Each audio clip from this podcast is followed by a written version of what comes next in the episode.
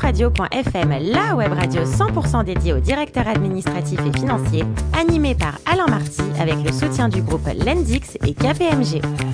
Bonjour à toutes et à tous, bienvenue à bord de dafradio.fm. Vous êtes plus de 11 000 auditeurs et nous écoutez chaque semaine en podcast à mes côtés pour collimer cette émission 100% dédiée au directeur administratif et financier Olivier Goua, le fondateur et président du directoire de l'Endix, et Guillaume Desretours, associé responsable finance, stratégie, performance de KPMG. Bonjour à tous les deux. Bonjour. Aujourd'hui, nous recevons Louis Guyot, le DAF d'Hélice. Bonjour Louis. Bonjour. Alors, vous êtes X-Pont, mais vous n'avez jamais réussi à devenir violoncelliste professionnel. Pas trop de regrets C'était viol- violoniste, mon rêve. Violoniste Alors, pas de regret d'être entré dans le business Eh bien, faut savoir faire avec ses compétences. Alors, racontez-nous un peu, vous avez commencé la direction du Trésor, un souvenir de cette première aventure Oui, c'était Dominique Strauss-Kahn, mon ministre de tutelle. Ouais, Eh, Forcément, plein de souvenirs. Bah, bon, Beaucoup de souvenirs, allez-y là, c'est, là, c'est, le- c'est le carnet rose de l'émission. Non, non, je retiens surtout la, la- la compétence de l'homme. Et la- Compétence à l'homme, quoi. En 2001, donc, euh, vous êtes chez Medica, et ça, c'est votre premier poste de DAF, Louis Exactement. Donc là, c'est tout frais et clos. Je ne connaissais à peu près rien à rien, rien à la Ouais. compta, rien au financement, euh, rien à l'informatique. Bah, Quand on a fait Polytechnique, X-Pont, c'est quand même pas mal, on commence à comprendre les choses, non Oui, alors ça, c'est la théorie. Euh, la pratique, c'est qu'en fait, euh, j'étais cerné par des gens qui étaient beaucoup plus compétents que moi. Alors ensuite, trois années passées au sein de la Compagnie des Alpes. Vous nous rappelez le métier de cette société Parce qu'il est sexy, le métier. hein. La Compagnie des Alpes, historiquement, gère des stations de ski, les remontées mécaniques, et s'est étendue dans les parcs d'attractions, comme le parc Astérix. Et en 2007, donc changement de décor chez, chez Dalkia, qui était aussi une belle aventure pro pour vous. Très international, puisque je m'occupais des pays lointains, euh, la Chine, l'Inde, la Russie, les pays baltes, le Moyen-Orient. Donc c'était la première fois que vous alliez si loin, si je puis dire Le choc culturel. Ouais. voilà. Et un petit souvenir, une anecdote euh, dans ces beaux pays Euh, en fait, c'est- on découvre paradoxalement qu'on est plus près du chinois que de l'indien, et ça, c'est quand on prend le truc dans la face, c'est difficile. Ensuite, Corian, et là aussi, il y avait un périmètre international. Allemagne et Italie, D'accord. proche. Et ensuite, Élise, depuis 2013. Alors ça, c'est le, c'est votre nirvana professionnel. hein. Donc ça fait combien de temps, Élise Ça fait 5 ans c'est Cinq ça ans, voilà. Un mot justement sur le métier de ce groupe hein, qui réalise autour de, de 3 milliards d'euros de chiffre d'affaires au niveau mondial, 3,2 je crois. Exactement, c'est une, euh, c'est une belle histoire française, puisque c'est une famille qui a créé les grandes blanchisseries de Pantin. Donc à la base, c'est de la blanchisserie, on lave du linge, puis peu à peu, on s'est étendu sur la location-entretien de tous articles, comme euh, des uniformes, euh, des draps, des serviettes, et puis euh, on s'est étendu vers euh, tout ce qui va dans les toilettes, ou même récemment la lutte contre les nuisibles. Et aujourd'hui, donc, une présence dans 28 pays. La France reste, Louis, un marché important Oui, mais seulement 30% maintenant. Avec Eh, que 30%, quoi. C'est... Est-ce qu'il y a de, de l'innovation dans les, dans les draps et dans les serviettes Eh bien oui, alors évidemment c'est pas c'est pas Apple et Amazon, mais par exemple on travaille sur les appareils connectés dans les toilettes.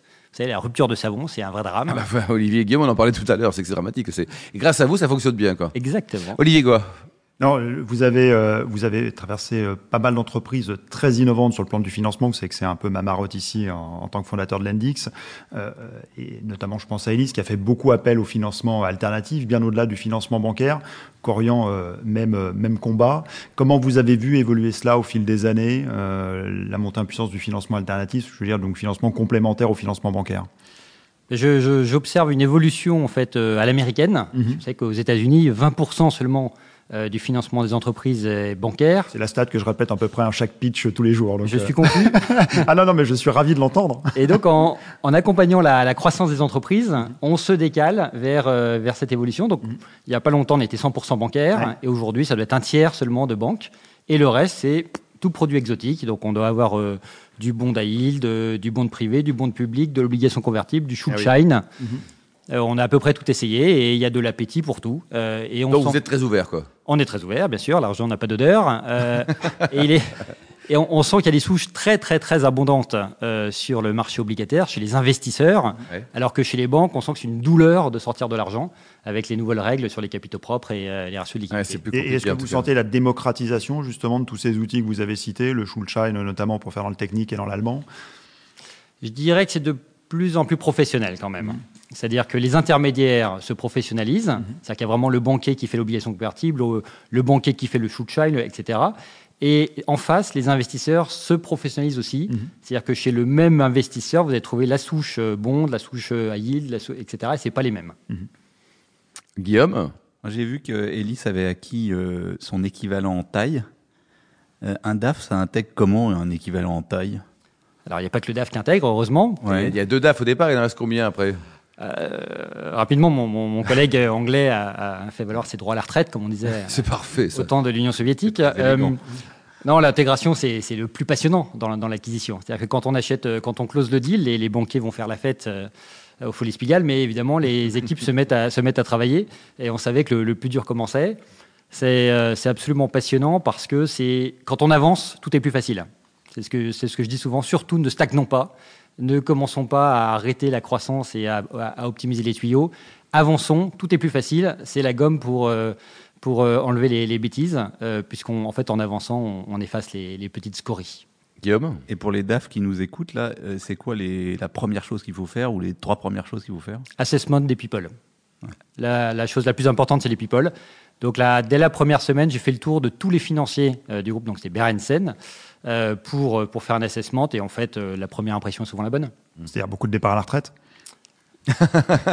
Alors, la beauté, la beauté de- d'aller dans les Nordiques, c'est qu'il y a très peu de chômage des cadres. D'accord. Et donc, on, Ils sont La bien fluidité indemnisés. du travail, donc ça se... voilà, les gens prennent les rapidement, choses quoi. très bien Mmh. et euh, ça se passe très très bien en douceur. J- J'ai lu que vous disiez que votre rôle, c'était d'être la doublure du président. Euh, C'est c'est notamment dans ce contexte euh, d'acquisition que vous pensez que, que le DAF est le partenaire euh, le plus privilégié du président ou- Alors là, typiquement, Ouais. effectivement, là, c'est- c'est c'est le duo euh, main dans la main. Euh, on- J'ai coutume de dire qu'on est le cerveau droit, effectivement, du, du- du président pour le pour l'aider, euh, euh, compenser, euh, le, le, le, le- le- le conseiller en toute chose.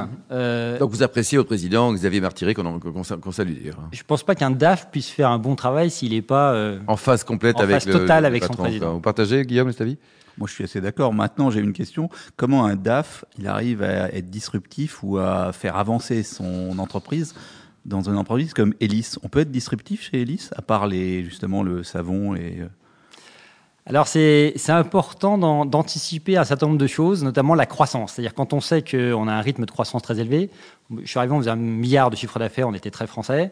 Là on fait, trois- c'est pas moi, hein, mais j'ai accompagné l'évolution. Euh, On fait plus de 3 milliards, on est dans 28 pays. Euh, heureusement qu'on avait anticipé des choses comme euh, la refonte du système de contrôle de gestion. Euh, parce qu'aujourd'hui, on a pu le plaquer chez nos amis euh, nordiques et on a un outil très efficace qui fonctionne. Si on n'avait pas pris cette initiative il y a trois ans, je pense qu'on on a été, euh, on avait beaucoup d'ennuis dans l'intégration. Et aujourd'hui, donc, les, les concurrents du groupe, hein, ils sont à la fois locaux, très locaux et très mondiaux, quoi. Donc, vous vous battez contre tout le monde, en fait. hein. C'est très local comme métier, euh, donc régional ou national. Donc à chaque fois, nos, nos concurrents sont nationaux, euh, des noms que vous ne connaissez pas euh, forcément et bon, pour lesquels nous avons le plus grand respect, bien entendu. 45 000 collaborateurs euh, dans le monde. C'est facile de trouver des gens qui bossent chez vous Alors, ça dépend des métiers. Euh, il y a toujours des petites euh, tensions ici ou là. Euh, faut, dans les 45 000, il y a une bonne moitié qui est dans les usines, avec un certain nombre de collaborateurs non diplômés. D'accord. Et donc, quand on est à Châteauroux et qu'on n'a aucun diplôme, On reste longtemps et on est content de travailler, quoi. Voilà. Eh ben, c'est parfait. Faut lâcher. Vous connaissez Châteauroux ou pas, Guillaume Assez mal. Moi, je suis plutôt normand, mais ravi de C'est découvrir. loin, c'est pas si loin. Euh, dans les compétences, est-ce qu'on est- on voit une évolution des compétences et comment on arrive à attirer euh, des financiers chez Elis avec les nouvelles compétences On voit que, je sais pas, Amazon, ils recrutent des PhD euh, partout pour gérer leur entrepôt. Est-ce que c'est la même chose chez Elis Alors quand on, quand on recrute du- des, des jeunes euh, dans nos métiers, on va, on va le dire euh, franchement, la, la blanchisserie, c'est pas forcément euh, ce dont ils rêvent dès la, la plus tendre enfance. C'est la belle histoire de croissance qui les excite. C'est-à-dire, c'est euh, d'abord ils voient, ils voient la belle histoire de croissance, donc ils disent, bon, il va se passer plein de choses, il y a des opportunités, ils voient l'opportunité. Et après, ils sont amoureux de la culture. Donc ça, c'est très important dans l'entreprise, parce que la culture, c'est l'ambiance de travail, c'est les collègues, c'est l'interaction au quotidien, et donc c'est c'est comme ça qu'on les, qu'on les attire. Aujourd'hui, donc, euh, vous courez quand même beaucoup. Le triathlon, ça fonctionne bien. Votre meilleur souvenir de triathlon, c'est quoi, Louis Meilleur, je ne sais pas. En vieillissant, en fait, on devient Il plus. semble, vous avez quel âge, là 46 ans. Bah, vous avez le temps, là, regardez. Bon, alors, Olivier, c'est un bébé, mais enfin, Guillaume et moi, quand même. hein. Alors, votre meilleur souvenir, c'est quoi en C'est vieillissant, on devient de plus en plus aquatique. Et donc, euh, là, j'ai eu la chance de nager le 5 km de la Villette euh, au printemps. où Ah, sympa, ça. Et C'est magnifique parce qu'on part euh, de Pantin en face de l'église- de l'usine Hélice et on arrive au bassin de la Villette, 5 km plus loin, en ayant franchi le périphérique à la nage. Oh là là là. Alors, côté cuisine, il paraît que vous êtes champion du monde du magret de canard, mais attention, avec une sauce au miel et vinaigre de framboise. Tout à fait. Confirmé, là. En fait, c'est très facile à faire, euh, mais Ah c'est bah. c'est toujours un grand winner sur le, sur le dîner. Ouais. Et alors, quand, euh, si on va en Alsace, vous avez une bonne adresse, un bon resto à nous conseiller en Alsace, par exemple Hmm, J'ai un souvenir de Roufac hein, qui est absolument exceptionnel. Une petite auberge, mais maintenant bien étoilée et qui est remarquable. Et les meilleurs vins pour vous, ils sont à Bordeaux, en Bourgogne et en Alsace, justement J'ai une- je, je viens de Bourgogne, donc euh, si je veux rentrer chez moi le week-end, Autrement, c'est fini. Quoi. C'est- La, lit- la littérature française, elle vous euh, émeut moins que la littérature anglaise, paraît-il j'adore la littérature française, bien entendu. On parlait de euh, Les Misérables, Victor Hugo, Oui, tout la ça, c'est semaine dernière, extraordinaire. ouais. Ah, Euh, j'ai j'ai écouté ça. Euh, J'aime beaucoup lire en anglais euh, parce que ça va moins vite. Euh, Donc, euh, comme j'ai du temps pour lire dans les avions, dans les trains, je, je préfère lire en anglais. En anglais, quoi. Et enfin, pour terminer, donc, les, les voyages, vous préférez le, le Cambodge ou, le- ou la Colombie Hmm, difficile de faire son choix. J'ai adoré les deux. C'était quand C'était cette année ou il y a, il y a deux ans, quoi Cette année, le Cambodge, l'an dernier, la Colombie. Il faudra faire un troisième essai pour les départager. Vous connaissez, euh, Olivier, Guillaume, la Colombie ou le Cambodge Ni l'un ni l'autre. Ni l'un ni l'autre, et vous Ni l'un ni Eh ben l'autre. voilà, on partira tous ensemble. Merci à On prend les vous, adresses. Louis Guillon, vous êtes le, le DAF de Hélice. Merci également à vous, Olivier Goua, également euh, Guillaume euh, Desretours. Euh, merci à tous. On se retrouve mercredi à 14h pour une nouvelle émission. DAFradio.fm vous a été présenté par Alain Marty avec le soutien du groupe Lendix et KPMG.